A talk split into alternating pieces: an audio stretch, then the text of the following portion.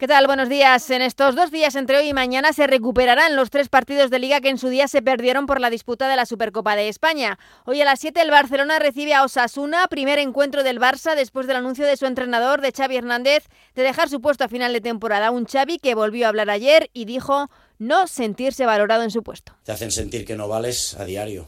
Le ha pasado a todos los entrenadores. Mira, hablando con Pep, ya me lo dijo. Luego hablando con Ernesto también.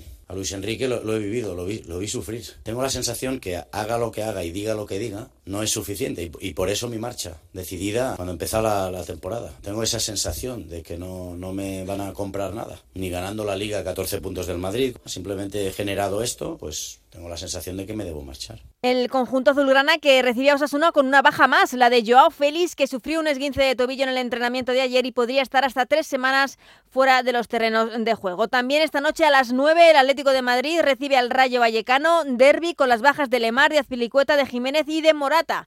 Aunque la noticia ayer en el conjunto rojiblanco la protagonizó el profe Ortega, el preparador físico del club, que tras 14 campañas en el equipo anunció que deja el conjunto rojiblanco a final de temporada. La jornada al completo la podrán seguir en el Radio Estadio de Onda Cero. Mañana turno para el Real Madrid, que podría alzarse con el liderato en Primera División si gana en su visita a Getafe. En la Champions femenina, el Real Madrid se despidió de la competición con una nueva derrota, 0-1 ante el en sueco.